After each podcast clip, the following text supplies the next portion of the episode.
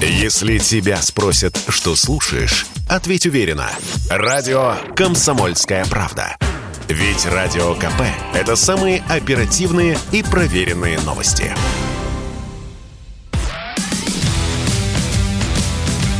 Вы слушаете «Самое главное». Проект Станислава Белковского и Сергея Мардана о том, что представляет реальный интерес для миллионов людей. И снова здравствуйте, я снова с вами, я Сергей Мордан, и в этот раз я не один. Я Станислав Белковский. А это а программа... Почему, почему в этот раз? Это в нашей программе так всегда. Потому что я сегодня утром был один, ну, и вчера утром. вечером, и вчера утром. Я был один в этой студии, я обычно один, но в этот раз я не один. Mm. Вот поэтому такое длинное предисловие. А, Станислав Александрович, давай не будем тратить время, а нынче время военное, время поджимает. Как говорил Остап Ибрагимович Бендер-Беевич, с которым называют бендеровцев, время, которое мы имеем, это деньги, которых мы не имеем. С трудом улавливаю логику. Не вот, будем тратить да, время. Денег да. особо нет. А, но я думаю, что нет у нас никаких вариантов в плане тем, потому что самое главное, а что может быть главнее, это война. Да. Какие у тебя мысли на этот счет? Ну, война близка к завершению, причем сценарий завершения примерно понятен. Он обозначен президентом Российской Федерации Владимиром Путиным в его последних публичных выступлениях и подтверждается практическими действиями на фронте. Он хочет провести переговоры в Минске и подписать с Украиной Минск-3, причем психологически важно, чтобы это было именно в Минске, потому что, коль скоро Украина не выполнила Минск-2, она будет подписывать Минск-3, э, по условиям которого фактически лишится независимости или, по версии Кремля, приобретет, наоборот, независимость от Запада и особенно Соединенных Штатов Америки. Видимо, это уже будет подписываться не с Владимиром Зеленским, а со следующим украинским президентом, потому что хотя сегодня днем Кремль заявлял устами Дмитрия Сергеевича Пескова, что Россия признает Зеленского президентом. А, вот только как, что... Подожди, а когда это было сказано, что он признает Зеленского президентом? Несколько Там часов нем, нем, немножко по-другому Несколько часов назад. Все. Несколько часов назад. А можно сказать. дословно воспроизвести? Нет, дословно не я, помнишь. я не зап... я, я стихи хорошо запоминаю, а Песков пока говорит в прозе, как мальяровский герой, который всю жизнь говорил в прозе, но сам об этом не знал. Кстати, э, пресс-секретарь в стихах это неплохо. Придворный поэт может быть такой. Да? Может быть, один пресс-секретарь прозой говорит, другой стихами. Собственно, эволюция российского двора я, вполне этому благоприятна. Так я... вот, но вечером угу. уже де-факто Владимир Путин дал понять, что он не признает да, Зеленского президентом. Да, он сказал, что он не будет договариваться ни о чем с бандой, как он сказал, наркоманов и, и бендеровцев, бендер, бендеровцев, нет про гомосексуалов, а не гомосексуалистов. Это у вас, у либералов гомосексуалы. Я не либералов. А у нас, а у нас не либералов. Ничего, Гомосексуалисты ничего остаются гомосексуалистами. Тем более в России гей-лобби помощнее украинского будет. Это не, оскорби... это не оскорбительное слово. У нас и негр не ругательное слово. И гомосексуалистам мы хорошо и толерантно относимся. Не подсовывайте. И на Украине, просто... а, не, а, не, а не на Нет, Донбассе. И вы, и вы, и на Украине одновременно. Вот, так э, просто мы говорим о нормах языка, гомосексуал надо говорить. Так вот, из уважения к нашему российскому гей-лобби, ну, который очень мощный. Настаивает, настаивает, да. причем вот на этом, Но на воязе-то... Про гомосексуалов Путин ничего не говорил. Слава Из уважения к российскому гей-лобби, я уверен. А говорил, что будет вести переговоры в Минске со следующей властью, видимо, той, которая придет по итогам военного переворота, поскольку Путин призвал вооруженные силы Украины перейти на сторону России, де-факто, и взять власть. И здесь, видимо, есть надежда, что повторится крымский сценарий 2014 года, когда mm-hmm. так и произошло. Большая часть вооруженных сил Украины в Крыму перешла на российскую сторону, и командующий Черноморским флотом Украины адмирал, не побоюсь этого слова, Березовский, назначенный тогда командующим 1 марта, 2 марта уже перешел с определенной части флота на сторону России. Поэтому сценарий вот такой, Минск-3, а, кто-то будет представлять на этих переговорах Украину, но не Владимир Александрович Зеленский. А, да, собственно, я думаю, что он сам захочет уйти в отставку, чтобы не подписывать соглашение такого типа, поскольку там будет сформулировано много условий, включая признание российской юрисдикции Крыма и независимости ДНР, ЛНР, а также ну, внесение в Конституцию нейтрального статуса, это еще ничего для нынешней Украины. И, собственно, может повториться, поскольку Владимир Путин индуктивист, то есть он любит повторять сценарии, которые и ему, и не ему, но удавались в прошлом.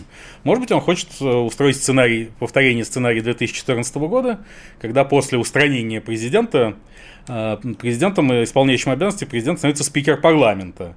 Спикером таким может стать нынешняя ситуация один из депутатов от э, фракции оппозиционной платформы «За жизнь», то есть главный и единственный на сегодняшний день пророссийской фракции украинского парламента, например, Юрий Бойко, это бывший mm-hmm. вице-премьер по энергетике, который, э, хотя не самая главная величина в этом, в этом движении, там Виктор Владимирович Медведчук, естественно, фигура номер один, как близкий друг и родственник Владимира Владимировича Путина, но э, Юрий Бойко официальный кандидат этой силы в президенты, а, сказать, поэтому он приоритет, как приоритетный кандидат и должен рассматриваться. Вот э, пока сценарий видится мне таким. Оптимистично, я бы сказал бы. А, вот а, я, я так себе попробую проопонировать. Если бы операция шла, война точнее, да, вот мне не нравится слово операция, это какой эвфемизм какой-то фальшивый. Ты знаешь, я придумал прекрасное название для этой операции.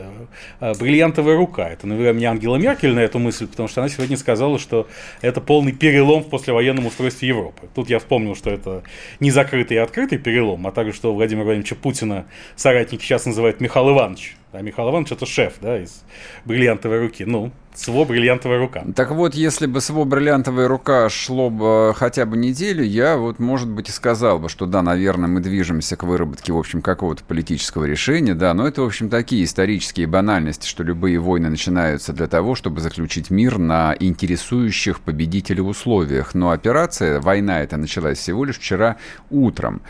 А, это первое соображение. Ну вот а, я понимаю, что мы живем в медийном мире, там, в котором клиповое мышление, вот калейдоскопом меняются новости, но даже для современного человека это чересчур. Однодневная война, ну давайте хотя бы шестидневную войну. Вот тем более есть же хороший опыт. Шестидневная война, пусть будет так. Я согласен, в принципе. Вот мне эмоционально подзарядиться там на полгода будет достаточно. Один день категорически нет. Это первое соображение.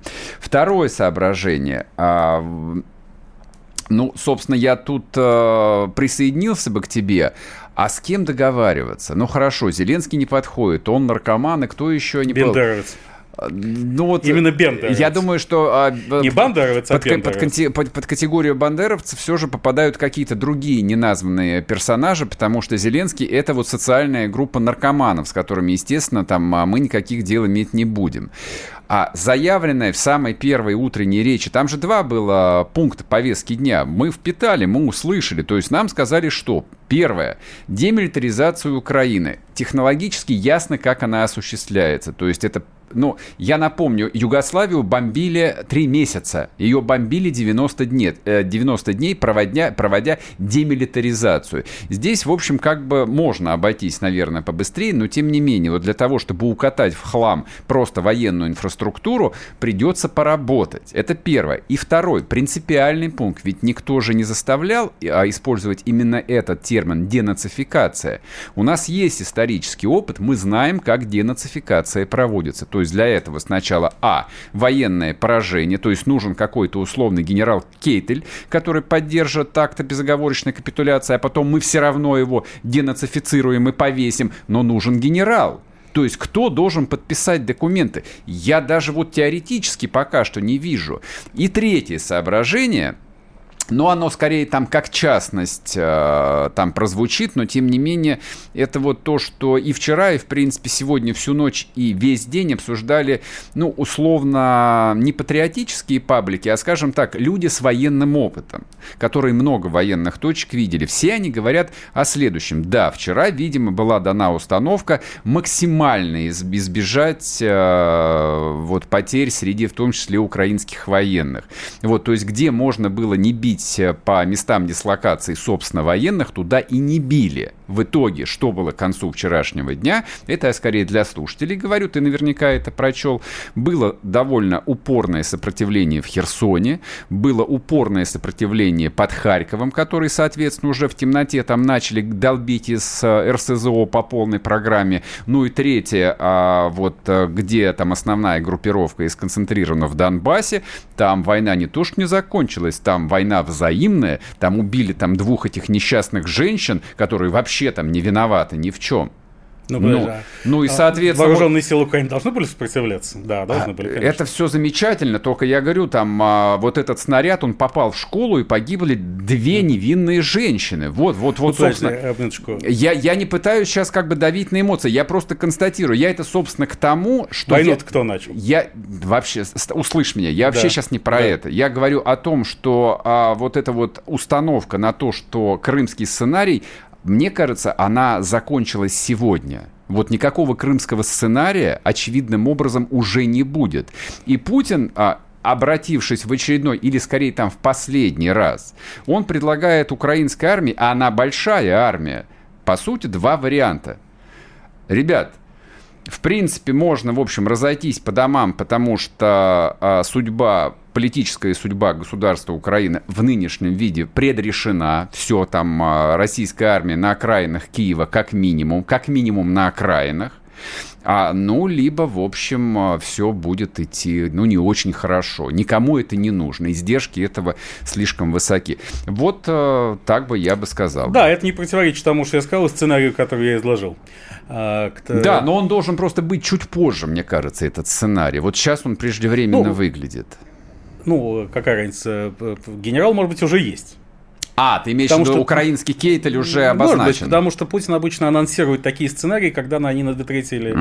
на 90% готовы. Ничего нельзя исключать. А как ты думаешь, вот, э, ну, ты же знаешь внутри, внутри украинскую жизнь? Да, я э, хорошо знаю. Да, вот с политической... Вообще я очень люблю Украину, и для меня все же происходит от большая драма, говорю не столько тебе, поскольку тебе о моей позиции известно, сколько слушателей. Я тоже люблю И то, что Украину. я говорю об этом спокойно, я тренировал, тренировался говорить спокойно о таких вещах весь 51 год моей жизни. Очень хорошо. Так а, у тебя есть какие-то идеи, кто должен быть Кейтелем? Нет, не, не политиком, нет. генералом? Генералом нет. Наверняка... Ну, даже если бы у меня была такая идея, Наверняка Белковский знает, но не будет объявлять э, в прямом эфире. Но в перерыве я у него обязательно выспрошу, э, выпытаю в тайне. Так, сейчас э, коротенький перерыв, не уходите, сейчас мы продолжим, друзья мои. Если тебя спросят, что слушаешь, ответь уверенно. Радио «Комсомольская правда». Ведь Радио КП – это эксклюзивы, о которых будет говорить вся страна. Вы слушаете «Самое главное» – проект Станислава Белковского и Сергея Мардана о том, что представляет реальный интерес для миллионов людей. И снова здравствуйте, и снова Сергей Мардан, радио «Комсомольская правда». Станислав Белковский. А эта программа «Самое главное». Трансляция идет на YouTube-канале Мардан Лайв. Подписывайтесь. Подписывайтесь на телеграм-каналы, соответственно, Белковский и Мардан. Запомнить настолько просто. Вот это была рекламная пауза. А знаешь, что хотел а, предложить тебе обсудить? А, может быть, я не угадываю. Ну, предположим.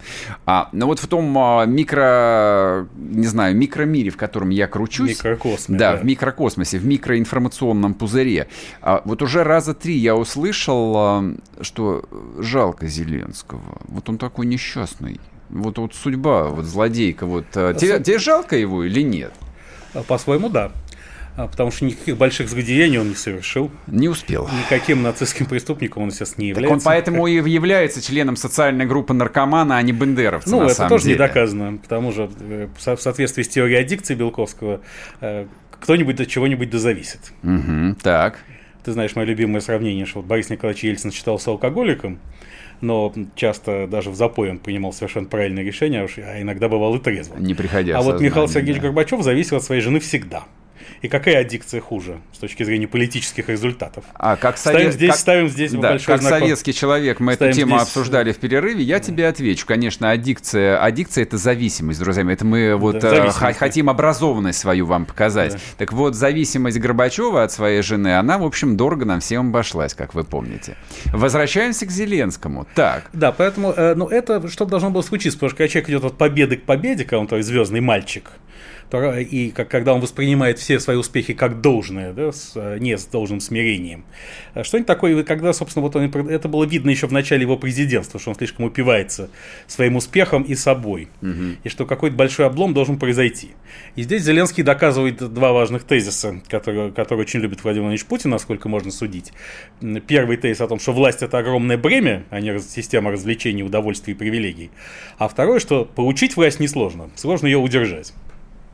А он старается вообще ее удержать? Я вот объясню, почему я тебя спрашиваю. Э, даже, даже сейчас, когда, в общем, ну, ситуация там совершенно вышла из-под контроля, то есть, ну, точно Владимир Александрович к ней не был готов ни в каком виде, а вот а, решения, которые, ну, по крайней мере, озвучиваются, я понимаю, что они находятся в области пиара. То есть, вот, ну, это, это, ну, совершенно за гранью. Он объявил о создании ставки Верховного Главнокомандующего. Я так хохотался, как говорил покойный э, Макарчан, вот, что нет слов.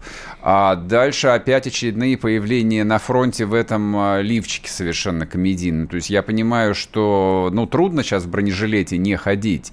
Ну, а зачем? Вот, ну, ну Сталин же не, не делал фотографии вот э, в, в странном ну, Сталин антураже. вообще фотографии не делал, поскольку он был ну, укрыт от публичного взгляда. Ус, условный Сталин. Сталин ну, есть... Нет, ну Сталин совершенно э, особый тип нашего восточного деспота, который не показывается на публике и благодаря этому является ее кумиром. Это отдельная, Я про другое. Ты, ты, ты, а что, нет, нет, понимаешь, это а для, что Зеленский это, должен это делать? Для, он должен стоять для... до конца. Ясно, что к такой ситуации никто никогда готов быть не может. С таким же успехом можно смеяться над человеком, который вдруг обнаружил, что у него рак в третьей степени. Ну, что смеяться-то? Э, ничего смешного, я говорю, нет, потому что действительно последствия всей этой войны, они ведь не сводятся к тому, что мы только что обсудили. Угу. Они будут далекими и негативными, в том числе для России. Мы можем об этом поговорить, если ты захочешь. Ну, нет. По... Будущее России прекрасно и удивительно. Мы победим всех, а, мы построим а, прекрасное здание, как настоящая империя, проложим дороги, разместим гарнизоны на, да, на дальних подступах и принесем мир в варварские страны, в одичавшую Украину. Вот так вот я тебе скажу. Это для твоих слушателей специально, которые вот плачут, плачут, слушают и плачут, и пишут, Станислав Александрович, слушаю только ради вас и плачу. Людоед какой-то с вами в студии. Вот да, людоед. Ну, а, ты знаешь, у меня была программа, где я спорил сам с собой. Она сейчас временно она, не она недолго шла, надеюсь. Это до добра не доводит. Нет, когда человек постоянно спорит сам с собой, как шизоидный тип личности внутри себя, это ко мне относится, это не важно. Угу. Можно спорить в эфире, можно нет. В конце концов, для меня эфир всегда был формой выражения моих обычных мыслей. Да, э, Россия не является империей, безусловно, потому что империя должна нести что-то, кроме военной силы.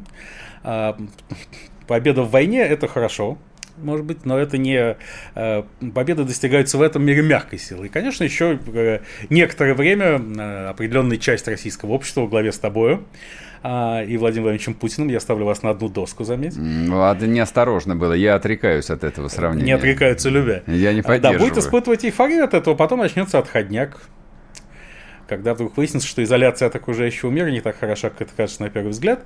Но для Владимира Владимировича это хорошо, потому что он сторонник изоляции, и он идет на это сознательно. То есть здесь с его стороны нет никакой ошибки. Он последовательно реализует свою стратегию для того, чтобы избежать отравления окружающим миром и будущим, угу. которое сопряжено с этим миром, надо отгородиться от этого стеной. Да. Но пространство внутри стены должно быть максимально широко, поэтому надо схлопнуть Украину до того. Тем более он всегда считал Украину фейковым государством.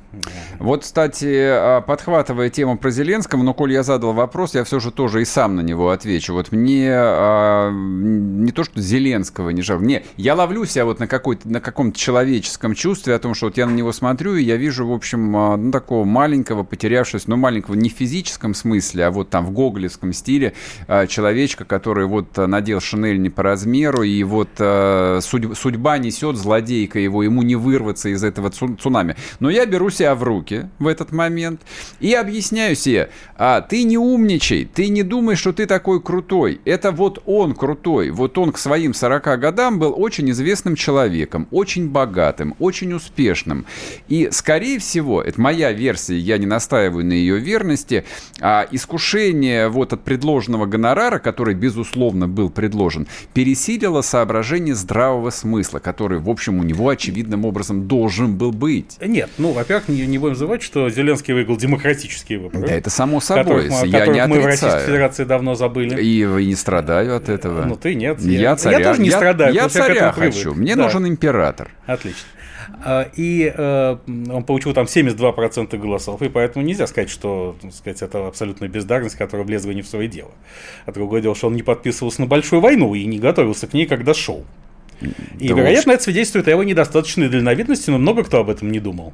Я думаю, что все мировые лидеры, кроме Путина, они тоже не думали в этот момент, а Путин думал, да. А вот я согласен. У меня, соответственно, вопрос, поскольку там, ну вот два тезиса в заявленной Путиным программе были вчера рано утром. Первый – демилитаризация. Ну, в общем, я даже не знаю, там ты хочешь говорить вот про войну, про наших десантников, про то, что мы захватили, слава тебе, Господи, Мелитополь, где лучшая в мире черешня растет. Я, я думаю, думаю, что тебе это не доставит удовольствия. Вот мы оставим эту тему. Про денацификацию, мне кажется, имеет смысл подробно поговорить. То есть, если, а, ну, Зеленский там точно как бы не рассматривается как а, участник вот этих минских новых переговоров. Ну, судя по заявлению да, Владимира Путина. Да. да. А вот, а он попадает в категорию тех, кого надо денацифицировать или нет? А кто точно попадает? Вот, например, а, ну, добродушные и наивные русские люди, которые смотрят телевизор в течение последних восьми лет, наверное, обязательно назовут товарища Порошенко и товарища, господи, кровавого пастора Турчинова. Вот, вчера я выкладывал даже в телеграм-канале какой-то мимас, короткий ролик, по-моему, он нервничает. Вот, что его назначили главным Гитлером украинским. Ну, а кто сейчас не нервничает, независимо от того, попадут Я не знаю. Я думаю, что там есть изрядное, в общем, количество людей, которые стоически относятся к переменам и понимают, что нужно, в общем, звонить друзьям, не знаю, там, в администрацию президента или куда-то еще и присягать на верность, сказать, что мы согласны на все. Ну, во-первых, да, такая, безусловно, составная часть в украинских элитах есть безусловно, особенно среди крупного бизнеса. Люди, Мы возвращаемся, терять, да, конечно. возвращаемся к теме о том, что богатый человек, как по, по Марксу, за 300%, конечно, продаст родину, это неоднократно было. А за новый прокатный да. стан стоимостью миллиарда евро, миллиард евро и тем более. Да, но есть и весьма стойкая часть украинцев, которая не сдастся. И тут э, я бы не, так сказать, не, не был слишком благостен в отношении того, как, никакой, как Кремль будет осуществлять контроль над разгромленным им военном не жалко, плане, не жалко, военной да. плане Украины. Да, нет, это будет достаточно упорное сопротивление на протяжении ряда лет. Ты помнишь, что было черная птица с синей отметиной и все прочее, что было после войны в западно-западноукраинских областях. Тем более, очень все-таки 30 лет а, независимости сделали свое дело так или иначе. Угу. И это были 30 лет демократии и свободы, как это не смешно. Конечно, у нас в России принято смеяться над этими ценностями, как это несчастным Зеленским. Но в этом в них есть своя особая прелесть. Это сладкое слово «свобода», как тоже назывался один советский фильм. Был такой Да, поэтому не, не все просто. Да, военный разгром весьма вероятен очень скоро, но это только начало большого романа, а не конец его, я боюсь. Конечно, естественно. Да, это, все будет, и Минск-3. Это, это, это самая простая Минск-3, часть, сдача, издача позиций, и признание Крыма и ДНР, ЛНР, все это весьма вероятно. Угу. Да, а дальше все, то, так сказать, фигурное катание только начнется. Слушай, так вот практическую часть предлагаю обсудить. Вот на самом деле меня правда занимает этот вопрос. Я не люблю, когда бросаются ну, вот какие-то довольно важные слова с далеко идущими последствиями и слишком долго не разъясняются. Нам их разъяснять, скорее всего, не будут до конца, но давай, по крайней мере, пофантазируем. Кого, вот по идее, вот Смотри, при этом исходя из того, что придется по- По-прежнему я считаю Путина легистом, то есть человеком, который mm-hmm. все делает правильно, когда по существу издевается издевательства, даже когда по существу издевательства. Это, об этом же говорилось на Совбезике, в заседании прямого эфира которого вырезали э, речь генпрокурора Игоря Краснова. А там он в этой речи все и сказал, поэтому и вырезали. А, что это будут э, все люди, которые сейчас проходят по уголовным делам в России. Вот и весь список. Против которых вот возбуждены Здесь угу. нельзя поставить ударение в другом месте. Уголовные дела Генпрокуратуры и Следственным комитетом. А это слишком, ма- слишком мало или Публи... слишком много? Это дофига. Ага, хорошо. Берем списки официально, они выложены в интернете на соответствующих сайтах и смотрим, кто. Вот и весь ответ на вопрос. То есть решили не ограничивайся. Значит так, а мы вынуждены себя ограничивать и уйти на короткий перерыв. Перерыв вы не уходите, скоро вернемся, остаемся на Ютубе. Если тебя спросят, что слушаешь, ответь уверенно. Радио «Комсомольская правда». Ведь Радио КП – это истории и сюжеты о людях, которые обсуждает весь мир.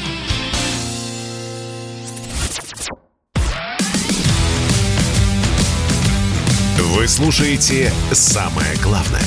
Проект Станислава Белковского и Сергея Мардана о том, что представляет реальный интерес для миллионов людей. И снова здравствуйте, и снова в эфире радио «Комсомольская правда». Я Сергей Мардан. Я Станислав Белковский. Это программа «Самое главное», которая транслируется помимо всех радиостанций Советского Союза в YouTube-канале Мардан Лайв, а также а также подпишитесь на телеграм-каналы Белковский и телеграм-канал Мардан. А, ну что, в каком еще ракурсе мы не обсудили с тобой э, войну? Ну, а в ракурсе последствий для России, санкции и все прочее. А давай все же, я вот хотел бы договорить, ну хотя бы в самых общих чертах, э, тему денацификации. Mm-hmm. А, вот кто меня интересует. Вот абсолютно, абсолютно прикладные такие наивные вопросы я задам. А депутаты нескольких созывов Верховной Рады, которые голосовали за языковые законы. А журналисты, которые, в общем, так или иначе обслуживали эту власть, все с разных позиций, но, в общем, э, так или иначе, все кричали «Слава Украине» и все такое прочее. Всевозможные активисты, волонтеры, члены э, более или менее патриотических партий. То есть, ну, все же они, в общем, как бы были вынуждены, ну, вот, поместиться на одно крыло, которое, ну... Почему другой... были вынуждены? Они совершенно искренне занимали э, такие позиции. Я, очень многие люди, в общем, ну, как бы... кто-то нет, да, но явля... в основном да. Нет, я думаю, что, на самом деле, я думаю, что абсолютное большинство людей является заложниками обстоятельств какого-то вот общего тренда и так или иначе мимикрируют. То есть, вот если некая, некая там идея становится доминирующей, ну, что ты будешь как дурак переть против паровоза? Ну, окей, хотите, чтобы я был там лютым патриотом, ну, я буду лютым патриотом. Хотя еще вчера, в общем, я ездил в свою квартиру в Москве или в Петербурге. Я думаю, что логика примерно такая. То есть это довольно... Тем не менее, концепция Украины не Россия, сформулированная отнюдь не каким-то зверским русофобом а Леонидом Даниловичем Кучмом, она, естественно, была доминирующей это, органической это я, концепцией. Это, это, это я знаю, я, я да. с этим не спорю, на самом деле, я про другое. То есть есть довольно большая социальная группа людей, которые так или иначе, вер, ну. верой и правдой, ну, может быть, без веры, но правда, и сколько-то правды, служили этому государству, в том числе ну. последние 8 лет. То есть вот как бы в нашем понимании, как оно озвучивается и как многим разделяется, является, они, в общем, так, ну, находятся в зоне риска, э, вот если, если и когда начнется денацификация. А кем ограничится? Я возвращаюсь к твоей мысли. Есть списки уже составлены. И все? А ты хочешь больше? Горы трупов? Нет, почему трупов? Зачем? У нас э, масса нацпроектов, там должны работать люди. У нас есть только бессмысленный ФСИН, который в состоянии там 30 тысяч заключенных там посадить, шить, шить тапки. Вот. Но ты же сам как-то в эфире озвучивал, что мобилизационная экономика нуждается, соответственно, либо в заключенных, либо не помню в ком Нет, уже. ну, заместить мигрантов из Центральной Азии. Как вариант, да. Поэтому не случайно да, война да, с Украиной да. совпала с э, обострением мигрантской темы. Лично я такой ястреб, как Дмитрий Анатольевич Медведев, возглавил э, борьбу с нелегальной миграцией. Да, то есть можно же еще в таком ключе историю посмотреть, а, что Конечно, вот, конечно, это все только, так сказать... Денацифицировать же можно ударным трудом, как вот э, в литературном сюжете «Один день Иван Денисович», помнишь, там бригадир Петрота был, как раз бендеровец. Да, Бендеровец. Ну, э, скажем так, еще пару месяцев назад я сказал бы, что это невозможно, сейчас бы я не, не стал зарекаться. Угу. Возможно, все. Да, это будет, безусловно, означать э, радика- радикальный пересмотр всей истории последних А это слишком лет. радикально или нет, как ты полагаешь? Ну, конечно, потому что э, возникло независимое государство своей концепции, оно развивалось в этой концепции. Да, конечно, с отклонениями, перегибами и ошибками, оно развивалось. Угу. Значит, нужно уничтожить это государство, угу. сравнять его с э, в, бетон вогнать. И, конечно, здесь Владимир Владимирович Путин выйдет и скажет, а вот США тоже так поступали. Но здесь правильно ему ответил Милуш Земан, его недавний близкий друг, а ныне отступник, что апеллировать к чужой ошибке это самое неправильное. Сам дурак это самое неправильное, что бывает в жизни. Да? Зачем же повторять ошибку, если ты признаешь ее ошибкой? Да? Нет. Да, США так поступали, и во многом из-за этого мы наблюдаем то, что происходит мы наблюдаем, на определенном этапе возник кризис морального и интеллектуального лидерства США в мире. Ну так зачем же повторять то же самое? Но я не исключаю, что это будет повторено, потому что э, Путин неоднократно дал понять, что он видит составную часть своей исторической задачи в уничтожении Украины. Угу. Хорошо, прекрасно. Вот, Надеюсь, что все будет не так, как ты говоришь, а по спискам, как говорю я. Но уверенности у меня, к сожалению, нет. Ладно, давай. А, ну, жизнь покажет то, что называется, вот, насколько длинные списки, будут ли их обновлять, можно ли будет из этих списков выйти, как из миротворцев. То есть у нас, ну, в нашей большой бывшей стране много народу до сих пор любит составлять да, всякие поэтому списки. Не, не забывай, что в своем, так сказать, один, своей, своей, а, да, своей ключевой речи Путин списки. сказал, что и граждане Российской Федерации будут в списке. Заодно. Да. А это какие? Которые уехали туда, предатели? А непонятно, но будут. Так, давай теперь про Россию. Голь... Поэтому тут, так сказать, волна репрессий затронет и многонациональный народ да, РФ. Станислав Александрович, а не только украинский Мы, мы с тобой, да, как бы вот так вот, когда готовились к эфиру, у нас же так вот промелькнула тема в разговоре, что как предатели же есть, предатели. Вот, и они же, наверное, первые кандидаты войти в списки. А, вот как бы ты оценил бы, как а, человек, привыкший работать с цифрой социологической, долю предателей? Вот пятая колонна, это пресловутая, которую возглавляет ну, не... Собчак, Дудь, Варламов, кто там еще? Гудков, ну, который шоумен, а не вот этот вот бессмысленный Гудков. Вот, вот все ну, эти Ну, во-первых, я не, не подтверждаю, что все они предатели. Да, я знаю, да. И что они пятая колонна. Ну, нет. Сколько они... их? Вот как ты думаешь? Вот поддержка уничтожения Украины как государства – сколько россиян поддерживают уничтожение Украины сколько, как государства? Сколько, сколько, какая доля россиян действительно, действительно не поддерживает принципиально войну, вот именно как войну? Ну вот, вот я войну, лично как... не поддерживаю войну это, как да, войну. Это я да. знаю, я же со всем уважением. Да. А сколько вот да. таких, как ты? Ты-то ты -то заблудился просто, мы тебя перекуем, мы тебя на поруки возьмем. Ну я, собственно, а вот, те... меня там спрашивали, зачем я пришел в эту студию. Молодец. Конечно, из... взрослый человек. самосохранения, Слушатели, слушайте, учись, Белковский да. умный на самом деле. Да. А вас, кто пишет в комментариях здесь, к вам уже едут. Да. Хорошие шутки, да-да. Но они, кстати, скоро реализуются на полном серьезе. Может быть. И не забывай, Сереж, пожалуйста, что было в 30-е годы. Да, я помню. Ротация-то, которая в ГУЛАГе, она была достаточно частой. Да, за, за Ежовым идет кто-то другой, правильно? Все нормально. Михаил так что не надо, Кольцов, не, не надо, не надо портить, ту, не надо ту, портить ту. себе карму. Понимаешь, вопрос не в том, сколько нас численно, потому что известно, что историю движет вперед 2% населения. Активное творческое меньшинство. Я думаю, что в активном творческом меньшинстве нас большинство.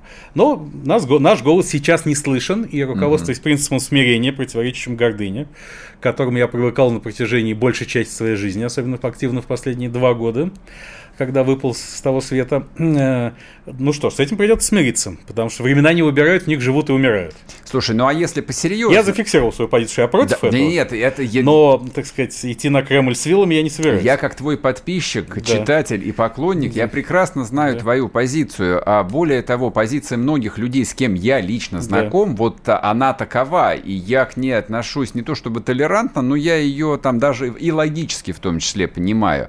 Меня интересует социология. То есть там я... Ну, мне Знаешь, как... социология в нынешней извини, извини, реальности не работает. Я, я закончу... Объясню, я, да. Подожди, Хорошо, то есть я свою мысль закончу. Да. То есть я-то как бы вот думаю, что а, Путин, во-первых, легист, во-вторых, а, он а, поклонник всяких цифр, вот реальной поддержки и всего остального прочего. Я думаю, предполагаю, что эта операция не началась бы, если бы он не был уверен в том, что она будет встречена с поддержкой. Ну, может быть, не с такой, как Крым, то есть Крым это вообще вот такая историческая травма, но тем не менее. Поэтому я и спросил, а сколько вот активно людей действительно вот-вот не принимают это ни в каком виде? А, Владимир Путин пошел бы на эту операцию независимо ни от чего, потому что цифры ему доложат те, которые надо.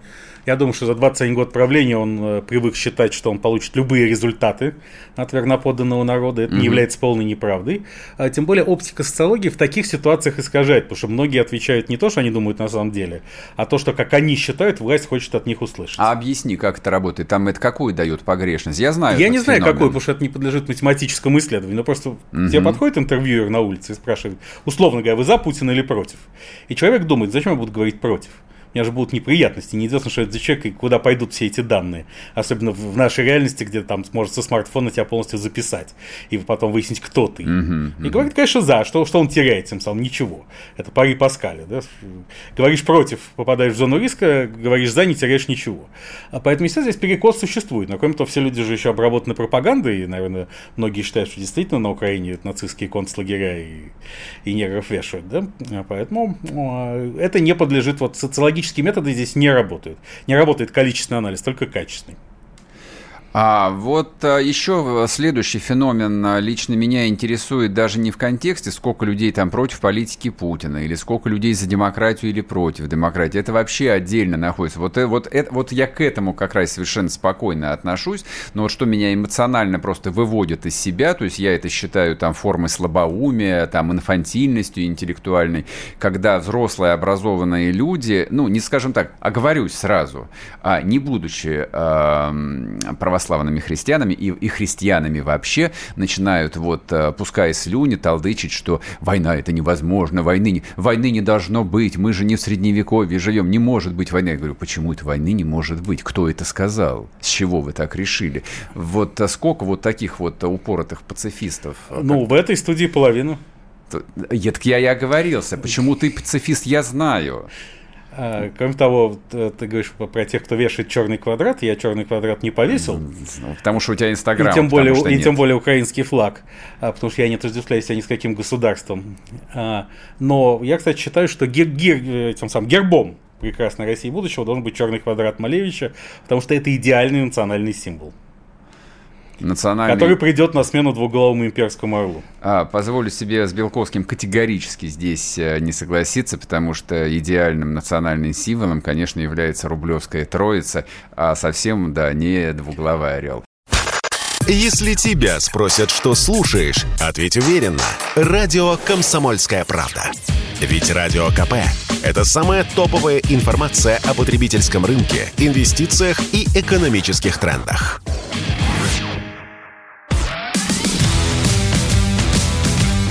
Вы слушаете «Самое главное». Проект Станислава Белковского и Сергея Мардана о том, что представляет реальный интерес для миллионов людей.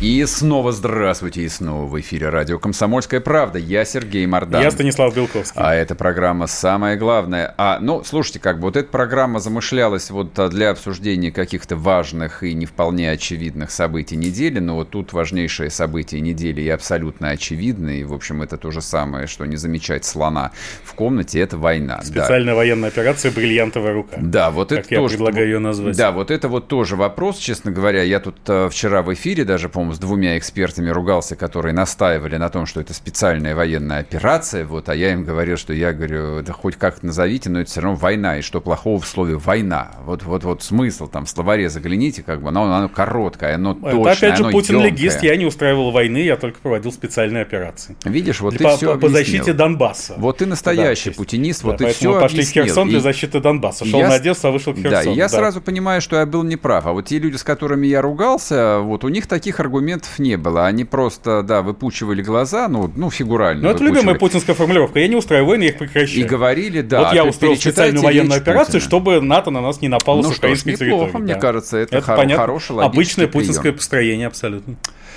А, вопрос у меня следующий. А, последствия для России. Ну, как бы мы коротко поговорили про... Кстати, извини, я тебя перебью. Да. вот здесь в рекламной паузе мы говорили про индуцированный психоз, конечно. Угу. Я вообще считаю, что если бы не ковидные ковидобесие, ковидный индуцированный То войны бы не было. Не было бы войны. Люди были потому, бы не готовы к ней? Э, потому что все это строится на страхе ужасном, угу. который породила эта вот пандемия ковида-19, когда человечество стало на колени перед далеко не самым опасным вирусом. И э, фактически это была пандемия страха паники, о чем я неоднократно имел честь говорить. И вот теперь страх войны, он и подтолкнул к началу войны, потому что когда убедились в том, что люди ужасно боятся войны, уже нельзя было ее не начать. Угу, ну, потому что когда из-за ковида там закрывались границы, ликвидировались экономики, наносились огромные удары по собственным гражданам, люди отказывались от свобод, к которым не привыкли за десятилетия и даже столетия, ну что ж, понятно теперь стало, что запугать их войной еще легче. Ну, то есть, и в принципе, они, в общем, а, примут а, много чего. Да, можем, много чего, можем, можем чего не бы переживать. не приняли до вот двух лет жизни в условиях того индуцированного психоза. Хороший тезис. А, вот отложим его, запомним, обсудим более подробно в следующих передачах. По поводу раскола а, объективно существующего в российском обществе мы коротко поговорили. Цифр у нас никаких нет. У нас, в общем, есть... Их, не, на мой взгляд, и не да, может и быть. не может быть. У Они нас, ничего да, не отражают. Да, у нас есть некие ощущения, причем эти ощущения могут меняться со временем в зависимости от ситуации. Война может быть там в форме блицкрига, и тогда, в общем, соответственно, в общем, все за, все кричат и бросают в воздух чепчики и цветы. Либо война затягивается, тогда люди начинают от нее уставать. Но это, в общем, банальность, что их повторять. А а что будет э, с коллективным Западом проклятым, то есть которому мы вроде бы как нанесли смертельный удар, развалив э, систему европейской безопасности, вытерев ноги а ну, мирового гегемона, плюнув в рожу просто старику да, да, Байдену, да, сказав, ты, ты чмо, старое, пу на тебя! Да, именно так и произошло. Хотя мы не развалили систему европейской безопасности, Но нанесли смертельный а удар. консолидировали ее скорее, поскольку Украина не входила в систему украинской э, европейской Но она была пятым безопасности. элементом. Ну, с точки зрения, с точки зрения официальной доктрины Владимира Путина, она была плацдармом для атаки на Россию в случае чего. Если бы США приняли такое решение, а не элементом европейской безопасности. Но, э, конечно, это удар по американоцентричному миру и попытка доказать, что Америка более не гарантирует безопасность э, своим союзникам, кроме тех, которые уже входят в НАТО, а поэтому тянуться за Америкой не надо. Вот Зеленский сейчас просит гарантии безопасности, ну, уже А над ним смеются нет, а так уже. что выясняет, что гарантии безопасности может дать только РФ. Вот она их и даст в Минских соглашениях с поверженной Украиной, да, конечно, который будет представлять уже не Зеленский, а кто-то другой. Но это э, очень хорошо. Какое это отношение имеет к долгосрочным интересам России? Вот в чем вопрос. Ну, с точки зрения Путина понятно, поскольку он поставил перед собой задачу нанести смертельную травму американоцентричному миру, ему это отчасти удалось. Но дальше происходит взаимная изоляция. На какое-то время, по крайней мере. То есть, если разваливается единый мир, единая система, то происходит- это очевидно на Ну, какое-то не единый время. мир, а, так сказать, ra- развали- разваливается, э, просто разваливается экспансия этого мира на постсоветское пространство, чего Путин добивался, да, но не, сам евроатлантический мир никуда не денется. И- страх сплотит его. Позволите, я сразу, вот сразу с Да. тобой я не соглашусь, потому что это серьезный вопрос, а, то есть который точно там не нужно вышучивать. А, Из чего я исхожу? Вот а, в чем я как бы солидарен в этом подходе? А для меня НАТО это точно не военный блок. То есть разговоры про подлетное время для меня совершенно неинтересны. То есть я понимаю, что после 91 года вот та система европейской, ну и глобальной безопасности, она практически была идентична включению всех стран в НАТО, и в это НАТО точно никогда в жизни не могла войти Россия. В силу ну, причин очевидных. Слишком большая, слишком населенная, ну и, в общем, с очень специфической историей. То есть Россия не вошла бы в НАТО. Тем не менее, она хотела войти в НАТО, что Путин Мне кажется, подтвердил. это был то ли, Нет, то ли нет, троллинг, нет, то ли нет. такой Хотела, э, про- нет. проброс. Хотела на самом деле, и то, что США не сделали ни одного шага в этом направлении, это огромная, опять же, историческая ошибка. Может быть, ошибка, а Гегемона, может потому быть, что так было задумано. Холодная война изначально. закончилась, на самом деле, еще в 89 году с падением Берлинской стены. И э, Америка могла прижать Россию к любящей груди, и тогда этого сейчас бы не было.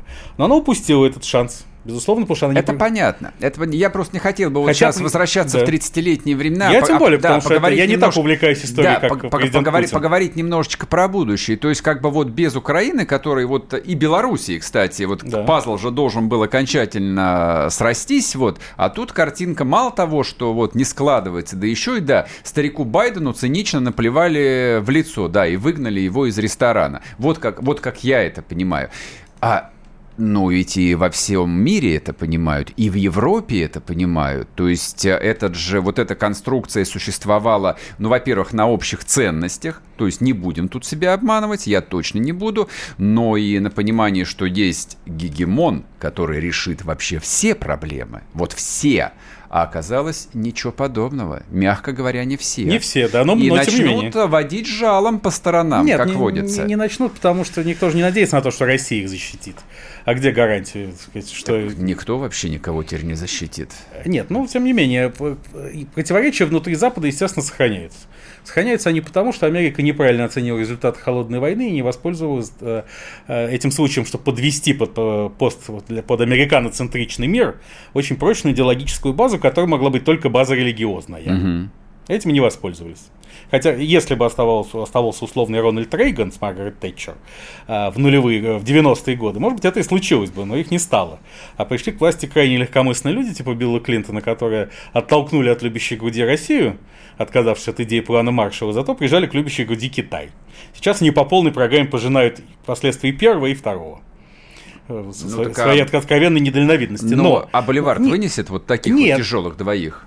Нет, И Боливар... Россию, и Китай. Какой Боливар? Ну, Боливар вот система глобальной безопасности, в которой... Нет, ну сейчас, сейчас это, собственно, Путин сделает ставку на фрагментацию, она и происходит. да? Мгм, мгм. Но э, не внутри евроатлантического мира, который должен срочно пересмотреть свою доктрину и четко признать, что солидарность евроатлантическая может строиться только на одном фундаменте. На каком? На христианстве, блин.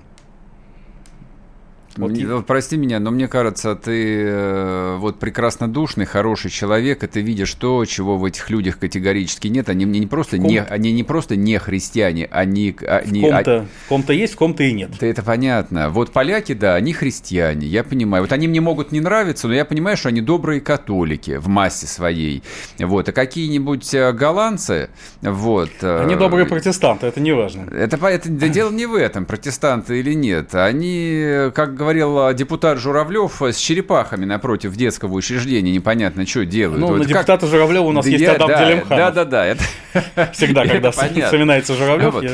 Поэтому вот я был бы рад оказаться вот опять внутри этого прекрасного христианского Запада и даже стать участником очередного крестового похода, но, к сожалению, ну, не при нашей жизни это случится.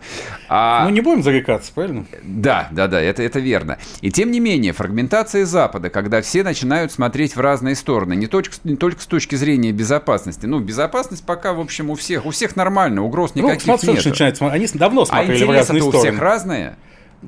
Э, до определенного предела. Ну, Но, экономически. Ну да, сейчас э, по экономическим интересам Запада в связи с санкциями будет нанесен тоже удар. Да. Но этот удар они выдержат, потому что у них большой запас прочности. И э, это вчера, в условиях мирного времени, а, они действительно готовы были поставить свои интересы выше солидарности. Сейчас скорее наоборот. Но э, Путин это понимает, и мне кажется, он идет на это сознательно. Для него важно изолироваться от Запада, отделиться, сепарироваться. Пока они сожрут сами себя и все равно развалятся. Ну, это... Логика такая, я правильно понимаю? Логика, типа, что нам будет хорошо в отдельности, потому что мы не должны знать, что будет за пределами, э, за нашей великой стеной, Но потому что, они, потому что они уже инфицированы, и все равно вот они ну, как... потому что нам это, что с ними будет уже не важно, мы не должны от да. этого зависеть. Они как живые мертвецы, да, сначала заразят друг друга, сожрут друг друга, сдохнут Ну, может, может, все. заразят, может, нет. Важно, что мы не будем об этом ничего знать. Ну и хорошо, вообще идеально, я считаю. Значит так, а за стеной, вот за той великой стеной э, ледяной будут ходить э, белые ходаки, бывшие европейцы, бывшие датчане, голландцы и поляки, и, соответственно, а мы будем от них отстреливаться. Ну, в конце концов, в эпоху метавселенных человек же вообще живет в метавселенной. А интернет не отменен, Понятно. кстати, Я думаю, что, а, э, ну, вчера я бы сказал, что, скорее всего, будет интернет по паспорту, ага. а, а, не, а не китайский фаервол интернет по паспорту будет с очень высокой вероятностью. Но, скажем так, надеюсь, что фаервола не будет, хотя сейчас уже зарекаться бы не стал. А технически мы его потянем, учитывая технологические ценности? Вот великий русский фаервол-то мы пос- сможем построить? Да, технологически это возможно вполне на сегодняшний день. Это будет огромным ударом, в том числе и психологическим, особенно по молодым поколениям. Но это другой вопрос. Так ТикТок китайский, поэтому можно сидеть, наслаждаться. В китайском а ТикТоке а, можно. А, да. Телеграм русский. Вот. А что вам еще надо, на самом деле? Не, у меня только, только один вопрос. Главное, чтобы мне закрыли YouTube. Там есть лучший украинский канал Вовка Брус. Я всем рекомендую. Знаете, о чем идет речь. Это был Сергей Мардан. Станислав Белковский. До следующей Самое недели. Главное. Пока. Вы слушаете «Самое главное». Проект Станислава Белковского и Сергея Мардана о том, что представляет реальный интерес для миллионов людей. Если тебя спросят, что слушаешь, ответь уверенно. Радио «Комсомольская правда». Ведь Радио КП – это самые оперативные и проверенные новости.